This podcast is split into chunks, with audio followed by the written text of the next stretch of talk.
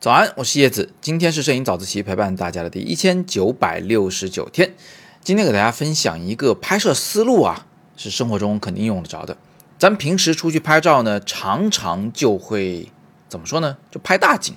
比如说我去了太庙啊，我就拍一个太庙的房子呀、树啊、天空啊都给带上了。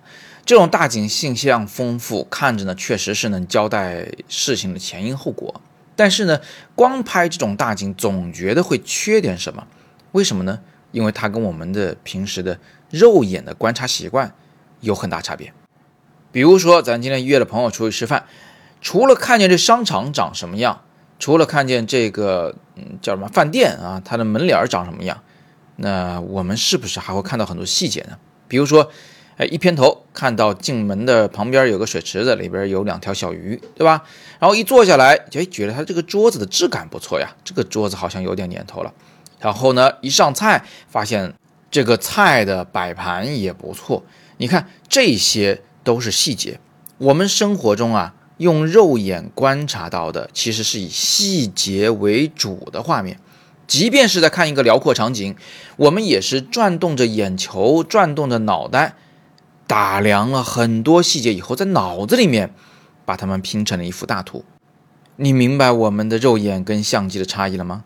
相机要拍大图、大场景，就是一股脑全清楚、全记录下来；但眼睛其实是把细节拼起来，拼成了整个世界。好，那么所以呢，我们在拍照的时候应该怎么拍啊？大图、小图都要有。我举个例子啊。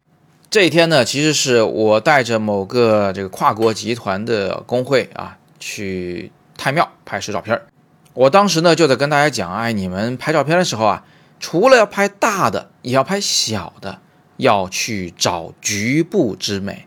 然后呢，你再把这些拍的小局部和那些大场景的照片给它放在一块儿，形成一组照片，这样下来是不是照片更美了呀？是不是更生动了呀？对不对？当别人看到这些照片的时候，他会觉得我也来了一趟一样，因为你看到的他都看到了，不管是大景还是小景。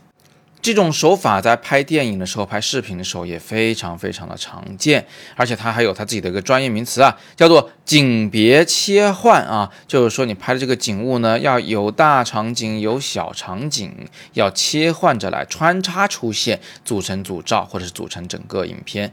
呃，这样的话看上去呢，就是既丰富又自然，最重要的是它符合人性啊，好吧？所以大家再看看这些小照片吧。啊，有小青苔的，有这个大树杈子上的一缕反光，有绣球花的一个小局部，有三片叶片，看上去好像都是小东西，但是它们真的是太庙这个大场景、这个大景色的组成部分，而且是不可或缺的。